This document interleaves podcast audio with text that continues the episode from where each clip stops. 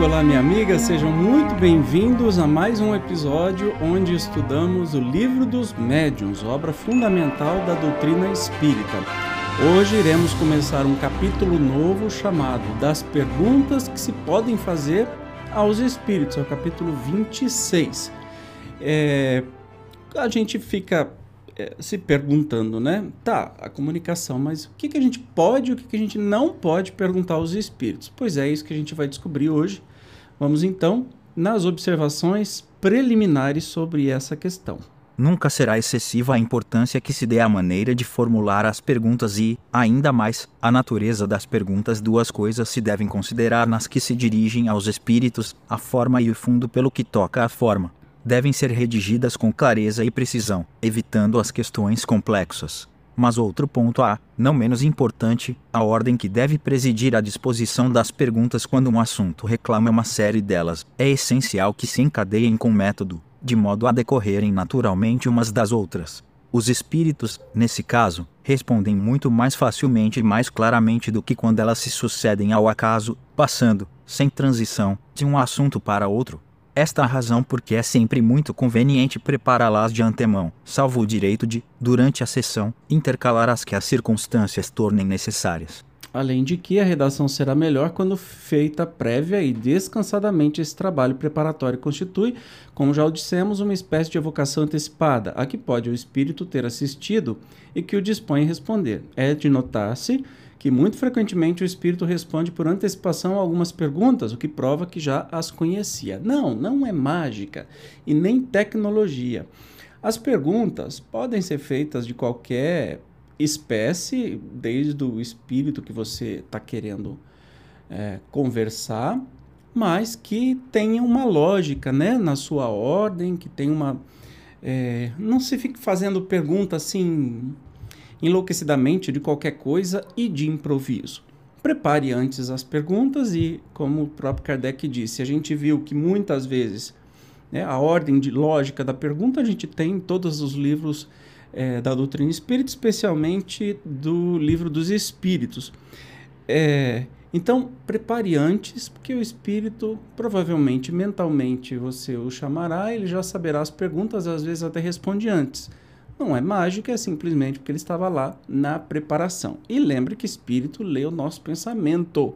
Não precisamos falar nada para que eles descubram, basta o nosso pensamento. Mas continuando aqui o texto. O fundo da questão exige atenção ainda mais séria, porquanto é, muitas vezes, a natureza da pergunta que provoca uma resposta exata ou falsa. Algumas há que os espíritos não podem ou não devem responder, por motivos que desconhecemos será, pois, Inútil insistir, porém, o que sobretudo se deve evitar são as perguntas feitas com o fim de eles pôr à prova a perspicácia quando uma coisa existe, dizem, eles a devem saber.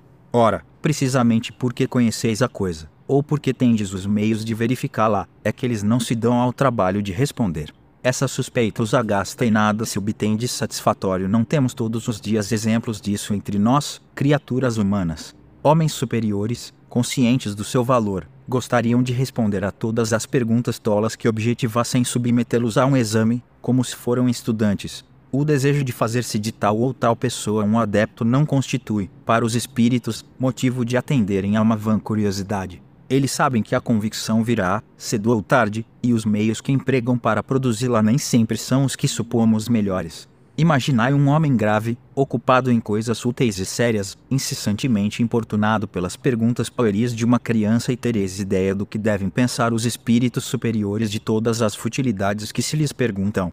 Não se segue daí que dos espíritos não se possam obter os esclarecimentos e, sobretudo, bons conselhos. Eles, porém, respondem mais ou menos bem, conforme os conhecimentos que possuem, o interesse que nos têm, a afeição que nos dedicam e, Finalmente, o fim a que nos propomos e a utilidade que vejam no que lhes pedimos-se. Entretanto, os inquirimos unicamente porque os julgamos mais capazes do que outros de nos esclarecerem melhor sobre as coisas deste mundo. Claro é que não nos poderão dispensar grande simpatia nesse caso, curtas serão suas aparições e, muitas vezes, conforme o grau da imperfeição de que ainda se ressintam, manifestarão mau humor por terem sido inutilmente incomodados. Eu acho que mais claro é impossível, né? O que o Kardec está nos querendo dizer. Ah, Quando a gente conversa com um espírito mais. Uh, com pessoas mais cultas, não é? Obviamente que essas. A gente não vai fazer perguntas idiotas. Aqui no, no nosso mundo. Imagine de outro mundo. Né? Como que é diferente isso no sentido da amplitude. Obviamente que espíritos mais felizes, mais iluminados, não vão ficar respondendo perguntas tolas, como, por exemplo, ficaria eh, respondendo a perguntas infantis de alguma criança para algum sábio aqui da Terra, né? Então, é a mesma coisa. Tem que preparar e tem que ter respeito. Mas vamos continuar aqui, ó. Pensam algumas pessoas ser preferível que todos se abstenham de formular perguntas e que convém esperar o ensino dos espíritos, sem o provocar a um erro. Os espíritos dão, não há dúvida, instruções espontâneas de alto alcance que errôneo seria desprezar-se. Mas explicações aqui frequentemente se teriam de esperar longo tempo, se não fossem solicitadas sem as questões que propusemos, o livro dos espíritos e o livro dos médiums ainda estariam por fazer-se, ou, pelo menos, muito incompletos e sem solução uma imensidade de problemas de grande importância as questões, longe de terem qualquer inconveniente, são de grandíssima utilidade, do ponto de vista da instrução, quando quem as propõe sabe encerrá-las nos devidos limites. Então, o segredo está aí, né? Limites dessas questões. Quais são os limites? Obviamente, não ser uma uma dúvida pueril ou sem importância ou muito particular de cada um, não é? Uh, e nem tentar também descobrir coisas que são nossa tarefa como é, encarnados descobrirmos. Eu, eu falei e falo de novo, é como se fosse um, uma criança e o pai vai lá e faz o dever de casa dessa criança. Essa criança vai aprender? Não. Por que, que os espíritos felizes iriam fazer isso com a gente? Não iriam fazer de jeito nenhum. Então, quem fica dando respostas ou até previsões sobre futuro, sobre política, sobre o Brasil, por exemplo, não passa de um espírito embusteiro. Porque bons espíritos nunca, jamais vão dizer que é para escolher este ou aquele candidato, ou que vai acontecer isso, aquilo, aquilo outro em tal data, que, sabe? Não faz muito sentido, não é? Eles dão respostas daquilo que é útil. Olha o exemplo do livro dos Espíritos, o livro dos Médiuns, Céu e Inferno, todos os livros que foram é, que são a base da doutrina espírita, são respostas muito úteis para a gente estudar e conhecer um pouco mais de como funciona a vida deste lado e do lado de lá. Mas não estão aqui fazendo nenhuma proposta de adivinhação ou falando é, sobre assuntos bobos, né? Então, cuidado com aquilo que vai perguntar para quem vai perguntar. Tem ainda outra vantagem, a de concorrerem para o desmascaramento dos espíritos mistificadores que, mais pretensiosos do que sábios, raramente suportam a prova das perguntas feitas com cerrada lógica, por meio das quais o interrogante os leva aos seus últimos redutos.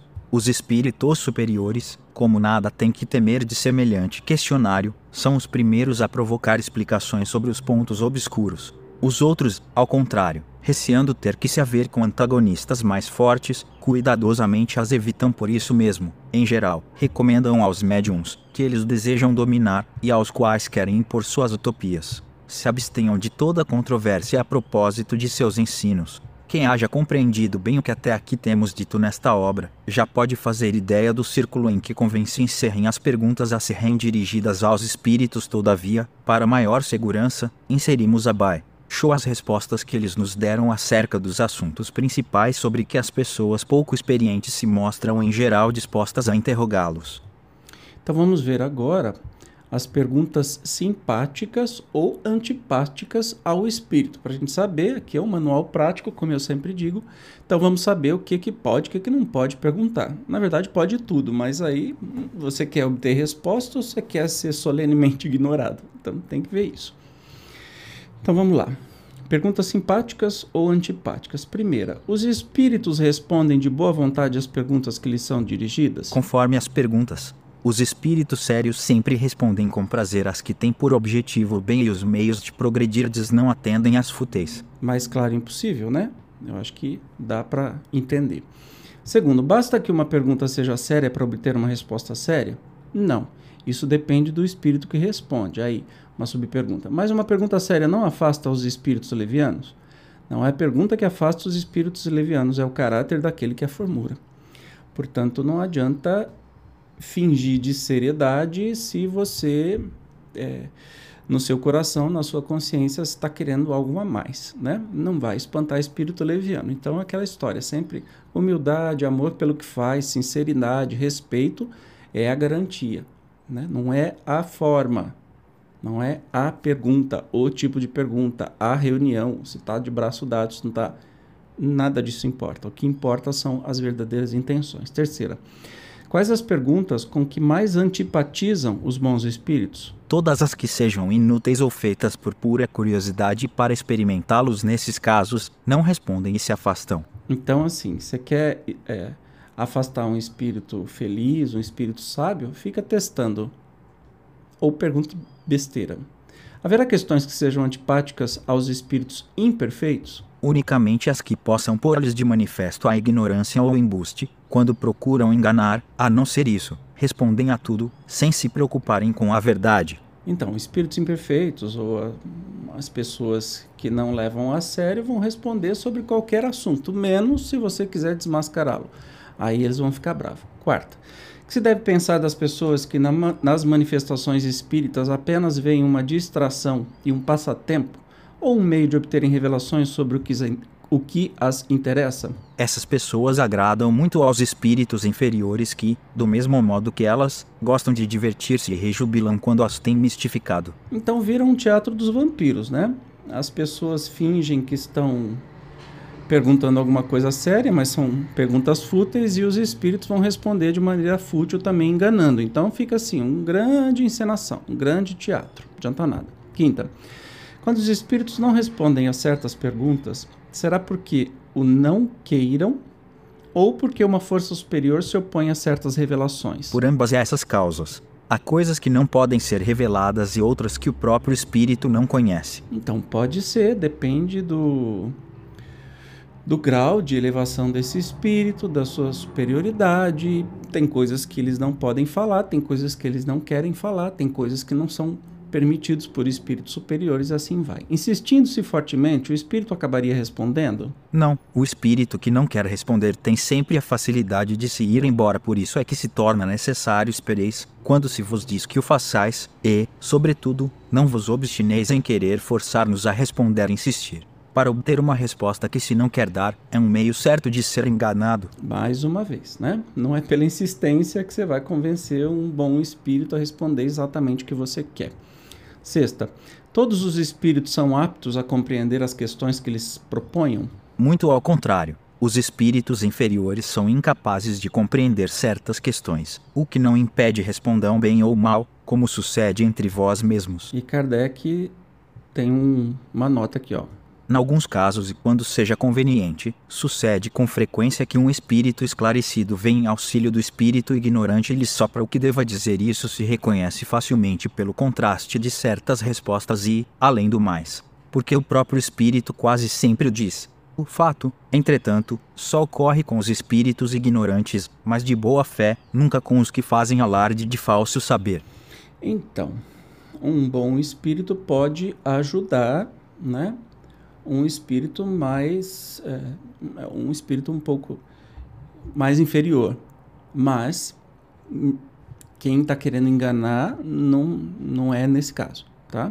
O espírito superior pode até só para resposta para um espírito inferior mas que não esteja de má vontade ou fazendo para enganar alguém.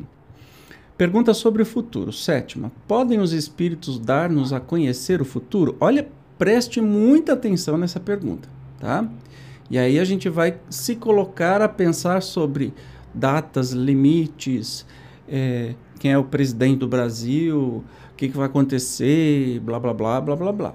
Olha só, tá na doutrina. Se o homem conhecesse o futuro, descuidar-se-ia do presente. Esse ainda é um ponto sobre o qual insisti sempre, no desejo de obter uma resposta precisa grande erro nisso, porquanto a manifestação dos espíritos não é um meio de adivinhação se fizerdes questão absoluta de uma resposta, recebê-la-eis de um espírito doidivanas, temo-lo dito a todo momento. Então, A resposta é não. Os espíritos não respondem sobre o futuro. Tá? Mesmo que a gente não entenda como é que funciona o tempo no mundo espiritual, bons espíritos não vão responder. Quem que vai falar? Espíritos enganadores. Tá claro isso. Muito, muito, muito claro isso. Então, tomem cuidado com aquilo que você acredita, tá? Se é do futuro, não foi um bom espírito que falou. Preste atenção nisso.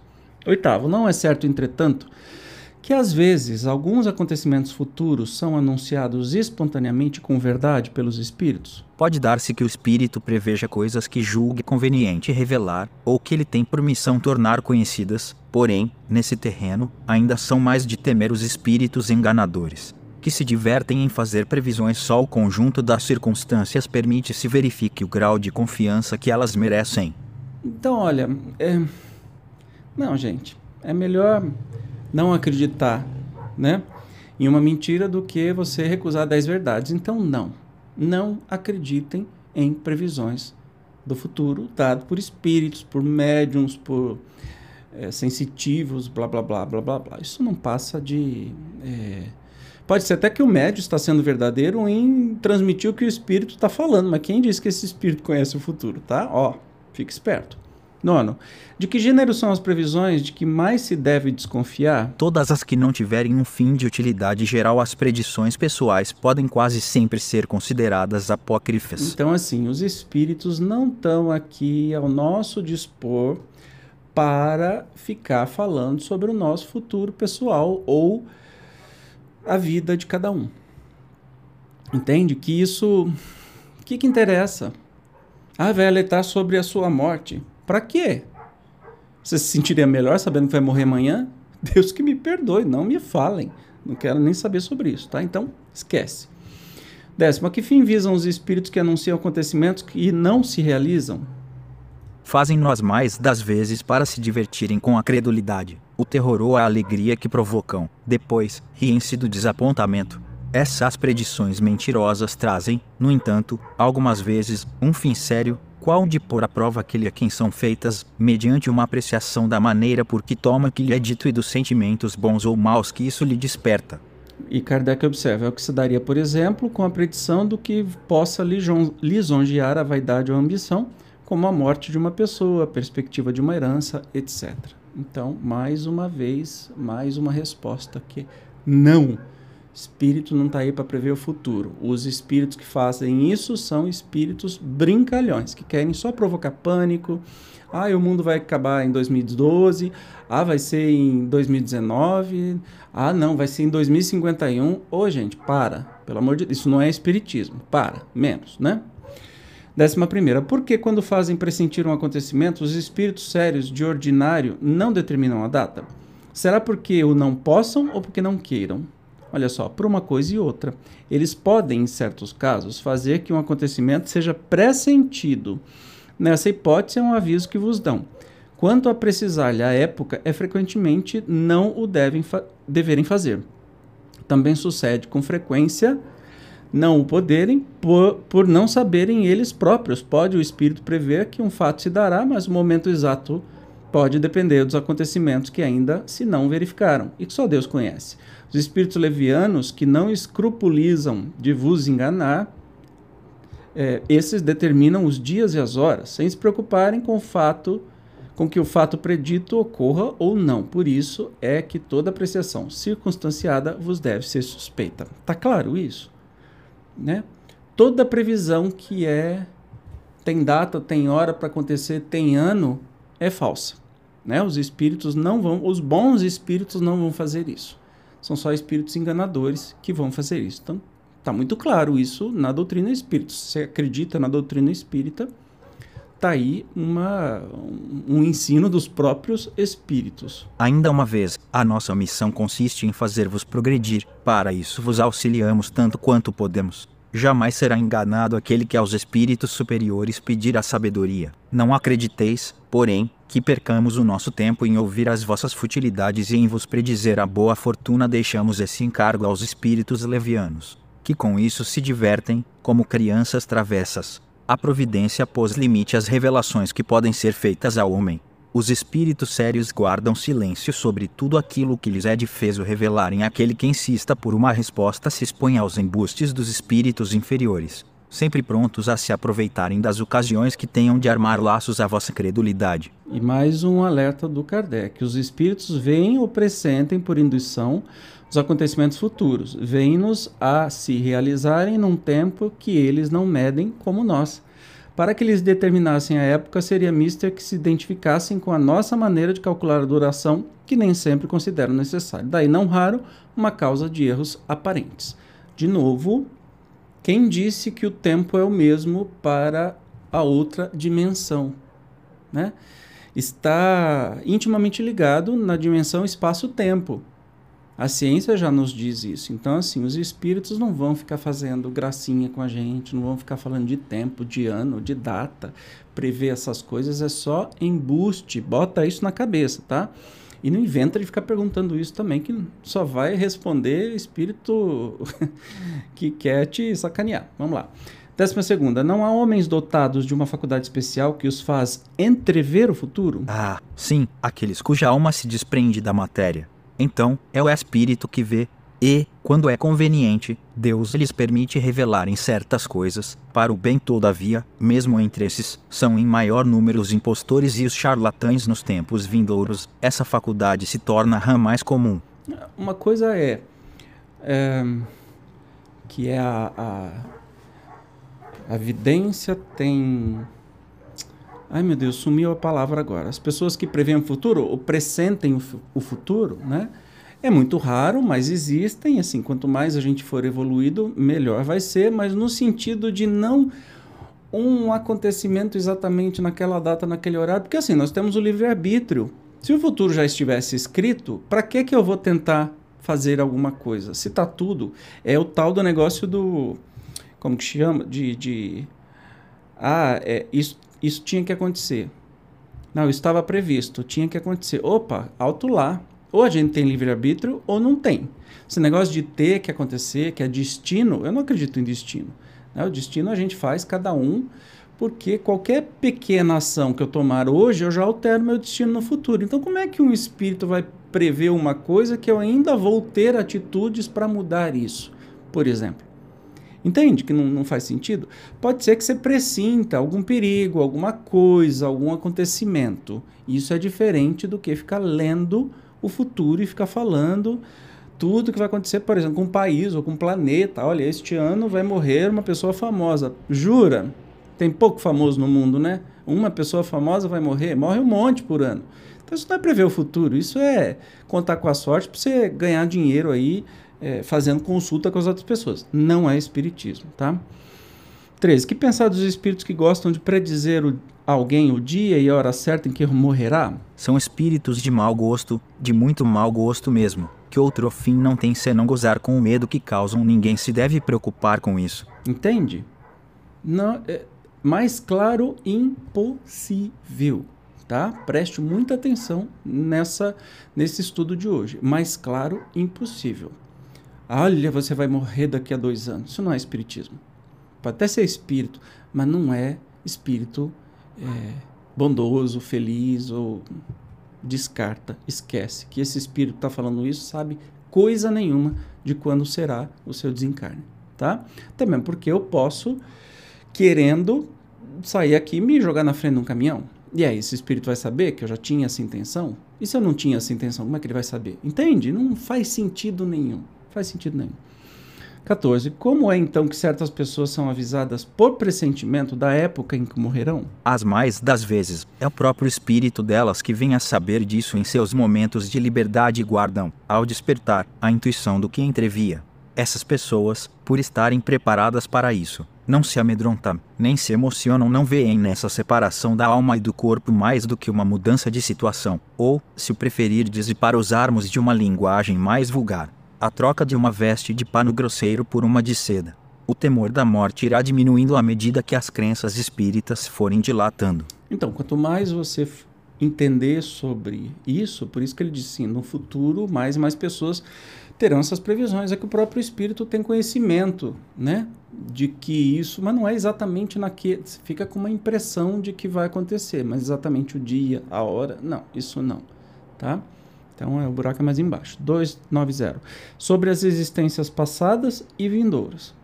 15. Podem os espíritos dar-nos a conhecer as nossas existências passadas? Deus algumas vezes permite que elas a vos sejam reveladas, conforme o objetivo se for para vossa edificação e instrução, as revelações serão verdadeiras e, nesse caso, feitas quase sempre espontaneamente de modo inteiramente imprevisto.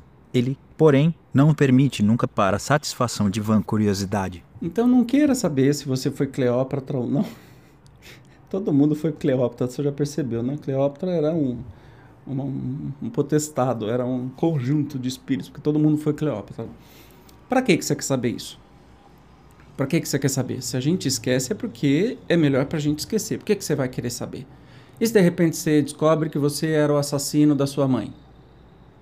Como é que você encara sua mãe? Ou o contrário? Entende? Não, não, não, não fuça. Não fuça que é melhor.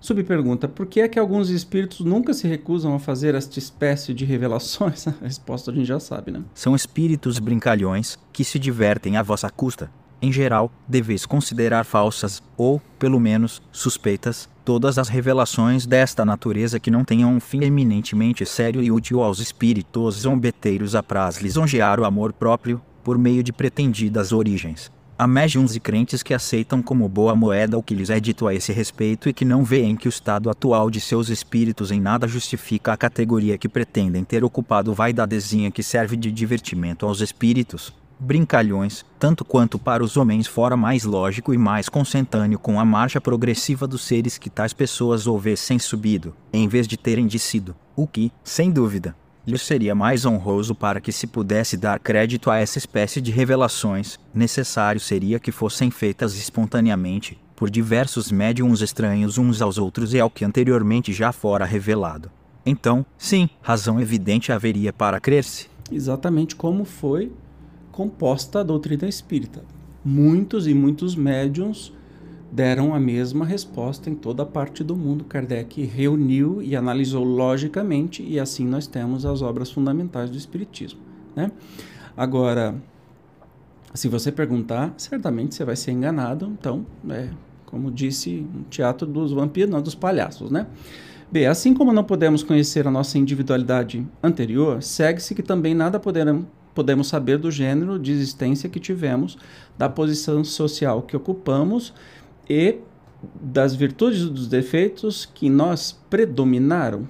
Não, óbvio que não, né? Não, isso pode ser revelado, porque dessas revelações podeis tirar proveito para vos melhorardes, aliás, estudando o vosso presente, podeis a vós mesmos deduzir o vosso passado. Não é uma coisa muito difícil de saber, né?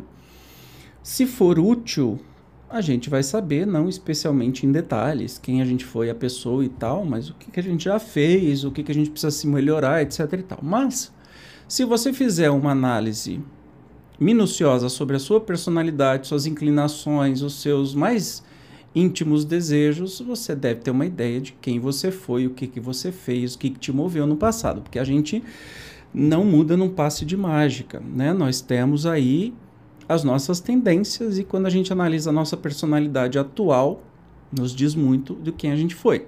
Porque senão faria muito sentido eu ter sido uma pessoa completamente diferente do que eu sou hoje. Aí não é uma evolução, é uma transformação, uma é outra pessoa. Não, não faz sentido nenhum. 16. Alguma coisa nos pode ser revelada sobre as nossas existências futuras? Olha só que interessante. Não, tudo o que a tal respeito vos disserem alguns espíritos não passará de gracejo, e isso se compreende. A vossa existência futura não pode ser de antemão determinada pois que será conforme a preparardes pelo vosso proceder na terra e pelas resoluções que tomardes quando fordes espíritos, quanto menos tiverdes que espiar, tanto mais ditosa será ela saber. Porém, onde e como transcorrerá essa existência, repetimo, Lu, é impossível, salvo o caso especial e raro dos espíritos que só estão na Terra para desempenhar uma missão importante, porque então o caminho se lhes acha, de certo modo, traçado previamente. Então, assim, se você não for um espírito de luz, super evoluído, você não vai saber o que, que vai ser das suas próximas existências. Porque isso depende muito do que a gente está fazendo hoje. Como é que você vai saber o que, que você vai ser se você faz uma grande besteira, né? Você imagina que você vai ter uma existência mais difícil. Mas exatamente o que vai ser, não dá. E o espírito que falar isso está mentindo. 291 sobre os interesses materiais, morais e materiais. Podem pedir-se conselhos aos espíritos? Certamente. Os bons espíritos jamais recusam auxílio aos que os invocam com confiança, principalmente no que concerne à alma repelem, porém, os hipócritas, os que simulam pedir a luz e se comprazem nas trevas. Então depende do conselho e da sua da sua sinceridade de coração. Claro que a gente pode pedir conselho para os espíritos. Uai, eles estão nos ajudando ali, às vezes nos dão conselho que a gente entende como intuição, né? O tempo todo. Agora, se for hipocrisia, hum, não vão falar nada, né? Não vão nem se dar o trabalho de manifestar. Alguns que se manifestarem neste conselho hipócrita, só para os outros verem, vai ser um espírito brincalhão. 18. Podem os espíritos dar conselhos sobre coisas de interesse privado? Algumas vezes, conforme o motivo, isso também depende daqueles a quem tais conselhos são pedidos. Os que se relacionam com a vida privada são dados com mais exatidão pelos espíritos familiares, que são os que se acham mais ligados à pessoa que os pede e se interessam pelo que lhes diz respeito. É o amigo, o confidente dos vossos mais secretos pensamentos, mas é tão frequente os cansardes com perguntas banais, que eles vos deixam tão absurdo fora perguntardes sobre coisas íntimas, a espíritos que vos são estranhos, como seria vos dirigirdes, para isso, ao primeiro indivíduo que encontrasseis no vosso caminho. Jamais deveríeis esquecer que a puerilidade das perguntas é incompatível com a superioridade dos espíritos. Preciso igualmente é leveis em conta as qualidades do espírito familiar, que pode ser bom ou mau, conforme suas simpatias pela pessoa a quem se ligue.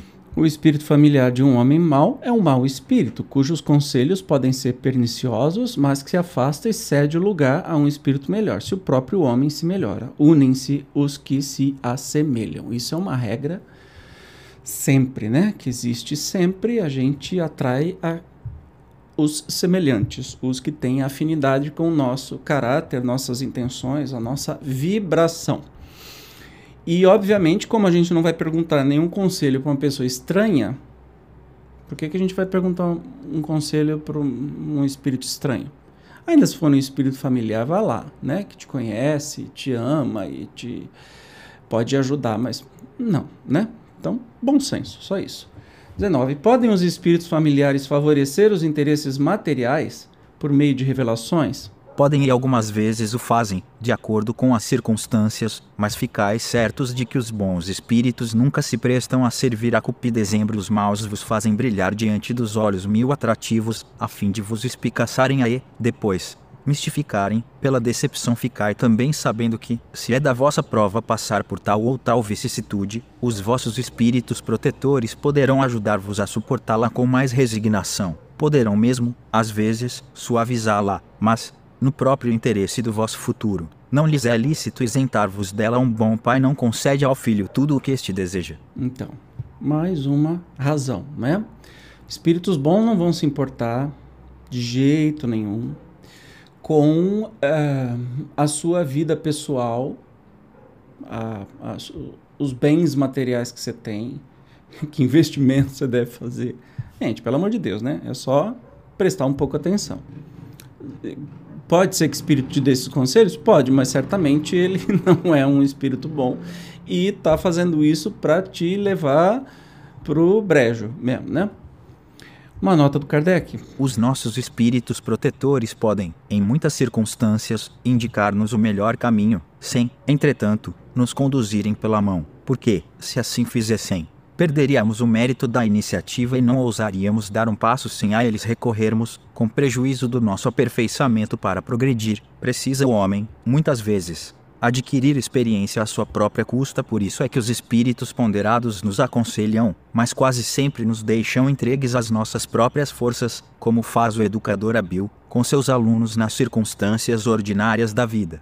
Eles nos aconselham pela inspiração, deixando-nos assim todo o mérito do bem que façamos, como toda a responsabilidade do mal que pratiquemos. Entendeu? É aquilo que eu falei, né? Da, do pai que vai fazer a lição de casa do filho. O filho não vai aprender. Por que, que o pai vai querer o bem do filho e fazer um negócio desse? Por que, que um espírito feliz, superior, bondoso vai fazer isso com a gente? Não vai.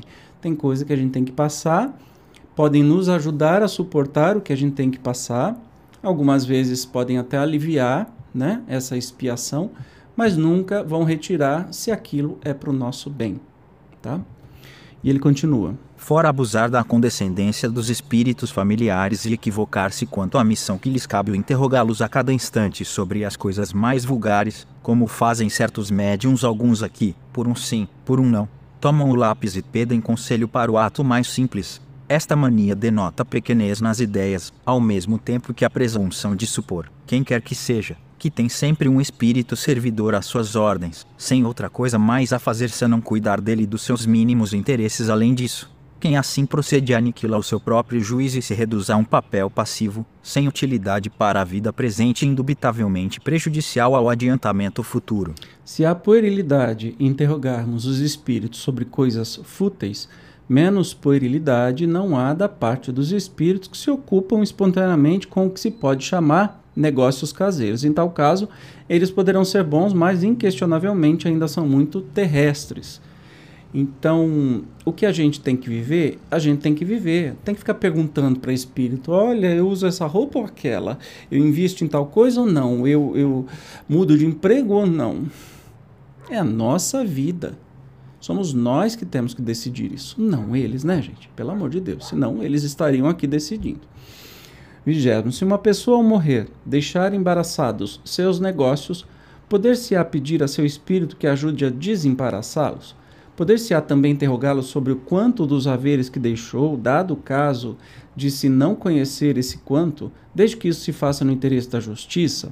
Então, perguntar a um espírito que desencarnou sobre os seus negócios enrolados, desde que seja para um fim útil. Olha só que interessante. Esqueceis que a morte é a libertação dos cuidados terrenos. Julgais então que o espírito, ditoso com a liberdade de que goza, venha de boa vontade retomar a cadeia de que se livrou e ocupar-se com coisas que já não o interessam, apenas para satisfazer a cupidez de seus herdeiros, que talvez hajam rejubilado com a sua morte, na esperança de que lhes fosse ela proveitosa. Falais de justiça, mas a justiça, para esses herdeiros, está na decepção que lhes sofre a cobiça e ao começo das punições que Deus lhes reserva a avidez dos bens da terra demais, os embaraços em que às vezes a morte de uma pessoa deixa seus herdeiros fazem parte das provas da vida.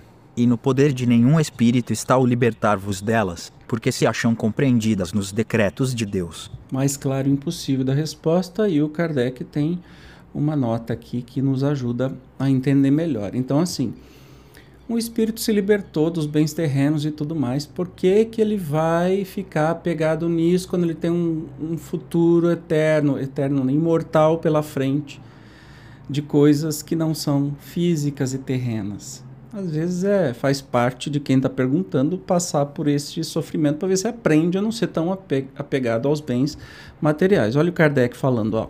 A resposta acima desapontará sem dúvida os que imaginam que os espíritos nada de melhor têm a fazer do que nos servirem de auxiliares clarividentes e nos ajudarem não a subirmos para o céu, mas a nos prendermos à terra. Outra consideração vem em apoio dessa resposta: se um homem, por incúria durante a vida, deixou seus negócios em desordem, não é de crer que, depois da morte, tenha com eles mais cuidados, por quanto feliz deve sentir se de estar livre dos aborrecimentos que tais negócios lhe causavam e, por pouco elevado que seja, ainda menos importância lhes ligará como espírito do que como homem quanto aos bens desconhecidos que haja podido deixar. Nenhum motivo lhe dão para que se interesse por herdeiros ávidos, que provavelmente já não pensariam nele, se alguma coisa não esperassem colher se estiver ainda imbuído das paixões humanas. Poderá mesmo encontrar malicioso prazer no desapontamento dos que lhe cobiçavam a herança, se no interesse da justiça e das pessoas que lhe são caras, um espírito julgar conveniente fazer revelações desse gênero, fará espontaneamente e para obtê-las ninguém precisa ser médium nem recorrer a um médium. O próprio espírito dará conhecimento das coisas por meio de circunstâncias fortuitas, não todavia por efeito de pedidos que se lhe façam visto que semelhantes pedidos de modo algum podem mudar a natureza das provas que os encarnados devam sofrer.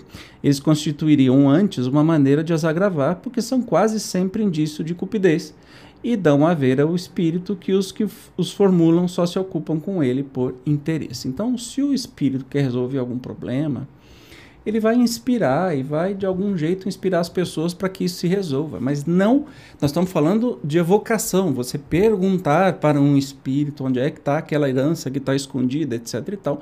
O espírito não vai querer fazer isso, né? Então, tire isso de mente se for querer perguntar sobre isso. 292 sobre a sorte dos espíritos. 21. Podem pedir-se aos espíritos esclarecimentos sobre a situação em que se encontram no mundo espiritual? Sim, e eles os dão de boa vontade, quando é a simpatia que dita o pedido, ou o desejo de lhes ser útil, e não a simples curiosidade. Lembrando que isso foi feito amplamente no livro é, O Céu e o Inferno, né? que nós estamos estudando aqui no canal também, você pode ver playlist, a playlist, que os espíritos vêm de bom grado, de todos os níveis, né? desde os mais felizes até os mais infelizes, dizer como é que está acontecendo as coisas. Por quê? O interesse é para o crescimento de todos nós. Não é por simples curiosidade. Então, sim. 22. Podem os espíritos descrever a natureza de seus sofrimentos ou da felicidade que gozam? Perfeitamente, e as revelações desta espécie são um grande ensinamento para vós outros, porquanto vos iniciam no conhecimento da verdade, deira natureza das penas e das recompensas futuras, destruindo as falsas ideias que hajais formado a tal respeito. Elas tendem a reanimar a vossa fé e a vossa confiança na bondade de Deus os bons espíritos se sentem felizes em vos descrever a felicidade dos eleitos, os maus podem ser constrangidos a descrever seus sofrimentos, a fim de que o arrependimento os ganhe e nisso encontram eles, às vezes, até uma espécie de alívio. É o desgraçado que se lamenta, na esperança de obter compaixão. Não esqueçais que o fim essencial, exclusivo, do Espiritismo é a vossa melhor e que, para o alcançardes, é que os espíritos tenham a permissão de vos iniciarem na vida futura, oferecendo, vos dela exemplos de que podeis aproveitar quanto mais vos identificardes com o mundo que vos espera, tanto menos saudosos vos sentireis desse onde agora estáis. Eis, em suma, o fim atual da revelação. Claríssimo, né? Acho que não tem nem é, nada para comentar sobre isso. Sempre para é, essas respostas, né? Sobre a vida futura é sempre para nos ajudar, para nos preparar para a gente ficar mais familiarizado com essa vida futura. 23. Evocando-se uma pessoa cuja sorte seja desconhecida, se poderá saber dela mesma se ainda existe? Sim, se a incerteza de sua morte não constituir uma necessidade ou uma prova para os que tenham interesse em sabê-lo. Então, é, se ela estiver morta, poderá dar a conhecer as circunstâncias de sua morte de modo que esta possa ser verificada? Se ligar a isso alguma importância, falo se assim não for, pouco se incomodará com semelhante fato. É, lembra que nessa época, né, é, era muito difícil você ter comunicação. Então, se sabia muitas vezes da pessoa que morreu por meio de uma consulta ao seu próprio espírito, né? ou até mesmo se ela estivesse viva e enquanto no sono viesse se comunicar. E até como se deu essa morte, se for útil para as pessoas que estão perguntando, sim, ela pode, ele, ela, ela, a pessoa pode até é, dizer, tá? Então, sim, é possível, mas tem que ter um fim útil, não é só por mera curiosidade. Uma pessoa que tanto fez, tanto faz, que eu não conheço, ah, eu quero saber se o fulano de tal está morto ou vivo antes, agora. Mas essa pessoa não me interessa. Nenhum espírito vai se interessar, muito menos essa pessoa se estiver já no mundo dos espíritos. Olha a nota do Kardec. A experiência demonstra que, nesse caso, o espírito de nenhum modo se acha empolgado pelos motivos do interesse que possam ter os vivos de conhecerem as circunstâncias em que se deu a sua morte se ele tiver empenho em as revelar, falo, a por si mesmo, quer mediunicamente, quer por meio de visões ou aparições no caso contrário pode perfeitamente um espírito mistificador enganar os inquiridores e divertir-se com os induzir a procederem a pesquisas inúteis. Acontece frequentemente que o desaparecimento de uma pessoa, cuja morte não pode ser oficialmente comprovada, traz embaraços aos negócios da família só excepcionalmente, em casos muito raros, temos visto os espíritos indicarem a pista da verdade. Nesse terreno, atendendo a pedidos que lhes são feitos se o quisessem, é fora de dúvida que o poderiam, porém, as mais das vezes, isso não lhes é permitido, desde que tais embaraços representem provas para os que anseiam por vê-los removidos. É, pois, embalar-se em quimérica esperança o pretender alguém conseguir, por esse meio, entrar na posse de heranças, das quais o único traço positivo que lhes fica é o dinheiro despedindo para tal fim. Não faltam espíritos dispostos a alimentar semelhantes esperanças e que nenhum escrúpulo tem em induzir os que lhes dão crédito a pesquisas, com as quais os que a elas se entregam devem dar-se por muito felizes quando daí lhes resulte apenas a um pouco de ridículo. Então a gente já sabe, né? Para pergunta idiota vai vir resposta idiota. Para pergunta que não tem o menor interesse para o crescimento das pessoas, não vai vir nenhuma resposta que preste. Pode vir resposta de espírito brincalhão. Sobre a saúde. 24. Podem os espíritos dar conselhos relativos à saúde? A saúde é uma condição necessária para o trabalho que se deve executar na Terra, pelo que os espíritos se ocupam de boa vontade com ela. Mas, como há ignorantes e sábios entre eles, convém que, para isso, como para qualquer outra coisa, ninguém se dirija ao primeiro que apareça. Então, sim, pode, mas, de novo, que não seja uma coisa fútil. 25. Se nos dirigirmos ao espírito de uma celebridade médica, olha que interessante, poderemos estar mais certos de obter um bom conselho?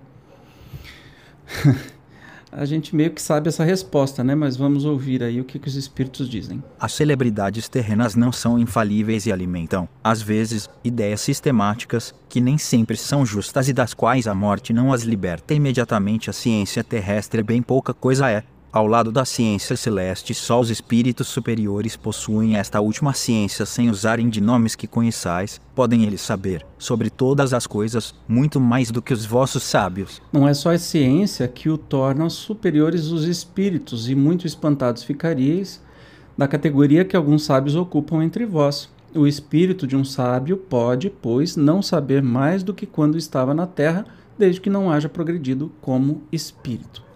Então, tudo que a gente venerar como verdadeiro os deuses, a gente tem uma mania de querer salvador da pátria, de endeusar pessoas, né, etc e tal. Se a gente fizer isso para o mundo dos espíritos, vai ser um pouquinho pior, né, porque a gente não vai nem conhecer, vai sempre assumir o lugar de um espírito que quer é, zombar com a gente. Então, cuidado, sempre cuidado. 26. O sábio, ao se tornar espírito, reconhece seus erros científicos? Se chegou a um grau bastante elevado para se achar livre da sua vaidade e compreender que o seu desenvolvimento não é completo, reconhece-os e os confessa sem pejo.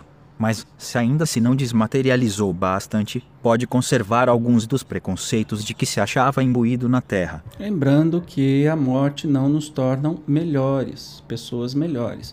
A morte simplesmente é a perda deste corpo físico né, do seu corpo físico. Não é uma promoção instantânea a espírito feliz ou espírito mais sábio. Né? Se a gente morrer teimoso, teimando naquelas coisas que a gente acredita, não precisa nem ser sábio, vamos continuar teimando. Né? O verdadeiro sábio tem humildade e sabe que vai é, poder descobrir muitas coisas, inclusive que estava errado. Sempre. Tá? Não, não, não é aquele que com certeza absoluta de absolutamente nada. Quanto mais a gente aprende, mais a gente sabe que não sabemos nada. 27. Poderia um médico, evocando os espíritos de seus clientes que morreram, obter esclarecimentos sobre o que lhes determinou a morte, sobre as faltas que haja porventura cometido no tratamento deles e adquirir assim um acréscimo de experiência? Pode, e isso lhe seria muito útil, sobretudo se conseguisse a assistência de espíritos esclarecidos, que supririam a falta de conhecimentos de certos doentes. Mas, para tal, fora mister que ele fizesse esse estudo de modo sério, assíduo, com um fim humanitário, e não como meio de adquirir, sem trabalho, saber e riqueza, entendeu? Que sempre tem a ver com a intenção do que você está fazendo.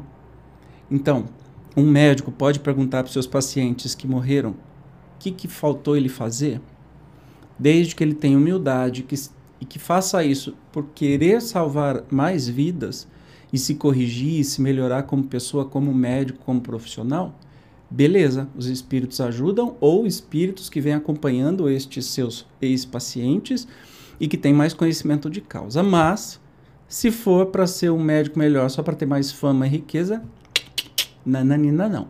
A intenção é tudo. Agora sobre as invenções e descobertas. Muito interessante, preste atenção. Podem os espíritos guiar os homens nas pesquisas científicas e nas descobertas, em, em em época que a gente teve né, uma descoberta da vacina da Covid por tanta gente ao mesmo tempo, em tão pouco prazo, né? Olha que interessante, presta atenção nas respostas. A ciência é obra do gênio, só pelo trabalho deve ser adquirida, pois só pelo trabalho é que o homem se adianta no seu caminho. Que mérito teria ele, se não lhe fosse preciso mais do que interrogar os espíritos para saber tudo a esse preço? Qualquer imbecil poderia tornar-se sábio. O mesmo se dá com as invenções e descobertas que interessam à indústria. Há ainda uma outra consideração e é que cada coisa tem que vir a seu tempo e quando as ideias estão maduras para receber se o homem dispusesse desse poder, subverteria a ordem das coisas, fazendo que os frutos brotassem antes da estação própria. Disse Deus ao homem: Tirarás da terra o teu alimento, com o suor do teu rosto admirável figura, que pinta a condição em que ele se encontra nesse mundo tem que progredir em tudo, pelo esforço no trabalho se lhe dessem as coisas inteiramente prontas, de que lhe serviria a inteligência seria como o estudante cujos deveres um outro faça. Ah, que bonitinho, é exatamente isso que eu falo, né? Então, não, nenhum. A gente evolui por mérito, por trabalho. Então, essas vacinas foram descobertas em tempo recorde porque estavam sendo estudadas há muito tempo, já que o coronavírus não é o, o primeiro. Tinha o SARS-CoV-1, nós estamos no SARS-CoV-2. Então já havia um conhecimento prévio sobre isso e por isso que muito dinheiro, muito trabalho foi investido para que isso se descobrisse. Então não foi de mão beijada porque Deus não permitiria isso. Entende? A gente tem que aprender. A gente tem que trabalhar, a gente tem que estudar. Não vão fazer isso por nós, porque senão qualquer imbecil seria sábio aqui no mundo, se os espíritos ficassem ajudando. Entendeu? 29. O sábio e o inventor nunca são assistidos em suas pesquisas pelos espíritos? Ou isto é muito diferente quando há chegado o tempo de uma descoberta, os espíritos encarregados de lhe dirigirem a marcha procuram o homem capaz de a levar a efeito e lhe inspiram as ideias necessárias, mas de maneira a lhe deixarem todo o mérito da obra, porquanto essas ideias preciso é que ele as elabore e ponha em execução. O mesmo se dá com todos os grandes trabalhos da inteligência humana. Os espíritos deixam cada homem na sua esfera daquele que só é apto a cavar a terra, não farão depositário dos segredos de Deus, mas sabem tirar da obscuridade aquele que seja capaz de lhe secundar os desígnios. Não deixeis, pois, que a curiosidade ou a ambição vos arrastem por um caminho que não corresponde aos fins do Espiritismo e que vos conduziria às mais ridículas mistificações. Então você entendeu a diferença dessa resposta? Né? Vamos pegar a nota do, do Kardec, que eu acho que fica mais claro de compreender. O conhecimento mais aprofundado do Espiritismo acalmou a febre das descobertas que, no princípio, toda a gente imaginava poder fazer por meio dele. Houve até quem chegasse a pedir aos espíritos receitas para tingir e fazer nascer os cabelos, curar os calos dos pés, etc. Conhecemos muitas pessoas que, convencidas de que assim fariam fortuna, nada conseguiram senão processos mais ou menos ridículos, o mesmo acontece quando se pretende, com a ajuda dos espíritos, penetrar os mistérios da origem das coisas. Alguns deles têm, sobre essas matérias, seus sistemas, que não valem mais do que os dos homens e aos quais é prudente não dar acolhida, senão com a maior reserva. Perguntaram para os espíritos como, como é que faz para nascer cabelo. Vai para a Turquia, hoje em dia, que é o centro que mais faz nascer cabelo. Porque pesquisaram, trabalharam, experimentaram e tudo mais. Então, entendeu a diferença de uma coisa e de outra? Uma é uma ideia ou uma invenção ou alguma coisa ser dada a uma pessoa que não tem a menor habilidade para isso. Então, espírito não faz isso. Outra é os espíritos inspirarem os pesquisadores, os que vão descobrir, eles já estão no caminho, eles estão conduzindo. A inspiração, obviamente, que teve, né? Vamos retomar o exemplo aí da vacina da Covid que foi descoberta em muitos lugares diferentes e com métodos diferentes. Obviamente que esses pesquisadores são inspirados pelo mais alto, né? especialmente porque a gente tem esse merecimento de ter a tecnologia, tem o trabalho, então eles são inspirados a terem ideias, mas não vem com a resposta pronta, entendeu? Ninguém chegou para um pesquisador que pesquisava sobre o besouro X e disse assim: olha, essa daqui é a fórmula da vacina da Covid. Entende que tem nada a ver uma coisa com a outra? Beleza? Vamos em frente. Sobre os tesouros ocultos, olha que interessante. 30. Podem os espíritos fazer que se descubram tesouros? Os espíritos superiores não se ocupam com essas coisas, mas os Zombeteiros frequentemente indicam tesouros que não existem, ou se comprazem em apontá-los num lugar, quando se acham em lugar oposto e isso tem a sua utilidade, para mostrar que a verdadeira riqueza está no trabalho se a providência destina tesouros ocultos a alguém, esse os achará naturalmente, de outra forma. Não. não, ninguém vai falar onde é que está enterrado o ouro para você, tá? Nem adianta. 31. Que se deve pensar da crença dos, nos espíritos guardiões de tesouros ocultos? Eita, sessão da tarde. Os espíritos que ainda não estão desmaterializados se apegam às coisas.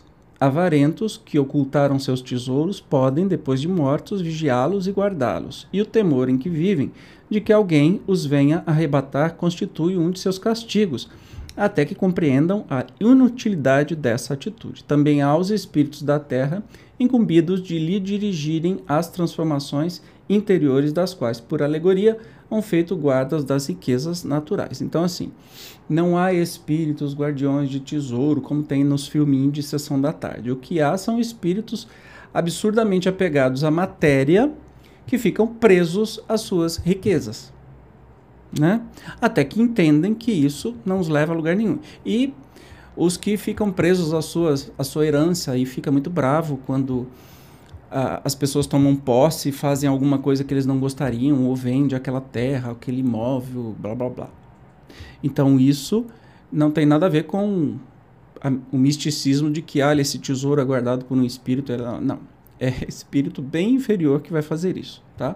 Tem a nota do Kardec aqui sobre esse assunto. A questão dos tesouros ocultos está na mesma categoria da das heranças desconhecidas. Bem louco seria aquele que conteste com as pretendidas revelações que lhe possam fazer os gaiatos do mundo invisível.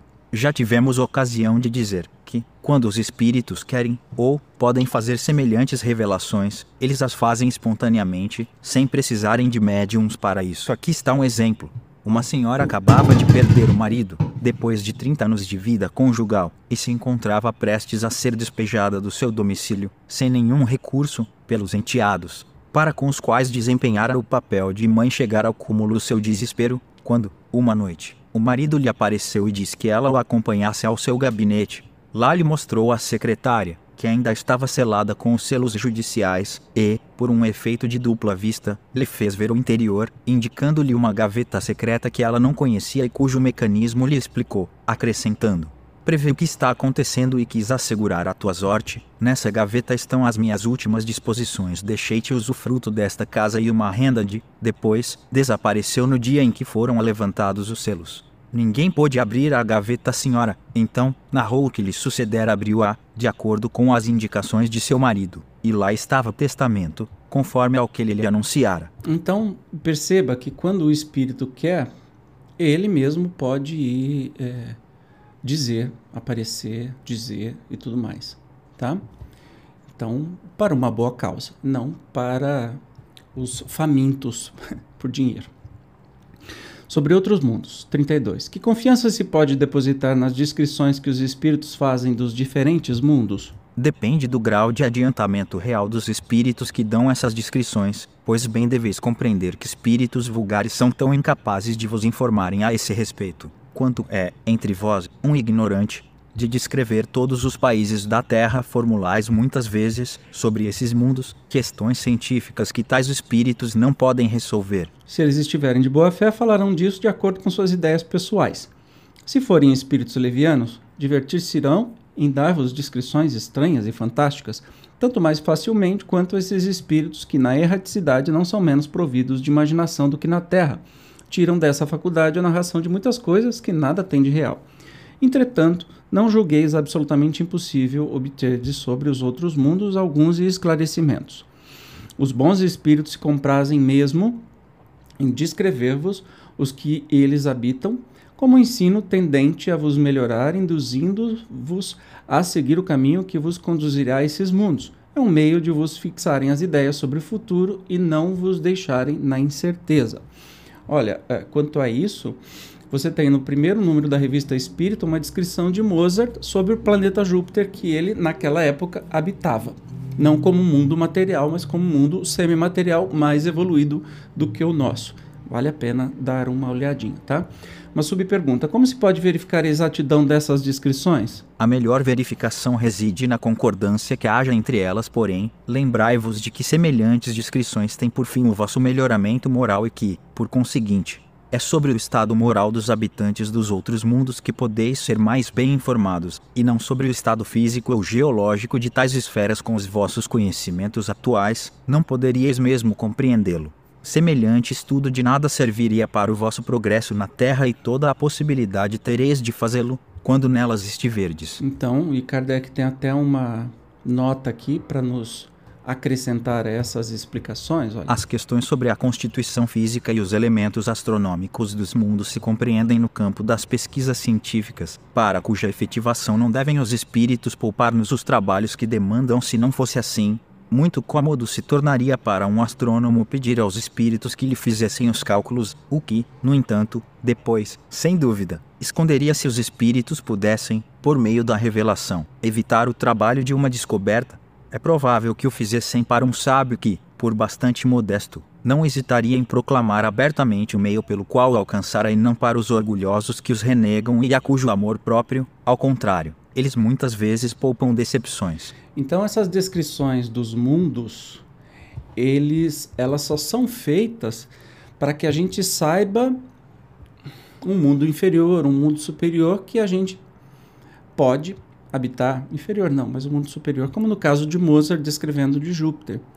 E não especificamente está falando sobre como é que é o planeta, onde é que está, onde é que está os habitantes, blá blá blá. Até mesmo porque não é da mesma constituição física, então seria muito esquisito, ficaria muito estranho para a gente se ele fizesse essa descrição de Júpiter, já que a gente conhece o Júpiter como um planeta gasoso, que tem uma pressão atmosférica imensa, né? que as sondas, quando começam a descer, elas são esmagadas por essa, por essa é, pressão atmosférica. Então, Obviamente que Mozart não estava fazendo descrição quando ele fala da casa dele, dos animais, da natureza, ele não estava fazendo descrição física.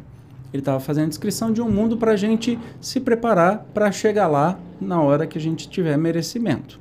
Tá? Então é só nesse sentido que os espíritos vão dar explicações e não fazer a nossa tarefa de observar, mandar sonda, ver pelos telescópios e uh, os espaciais, etc. E tal. Não, nunca vão fazer a nossa lição de casa. Beleza? Hoje foi longo, muito obrigado por ter acompanhado até aqui. No próximo encontro falaremos é, sobre das contradições e das mistificações. É um capítulo novo, 27. Eu espero você, como sempre. Ó. Beijo, obrigado, até lá. Tchau.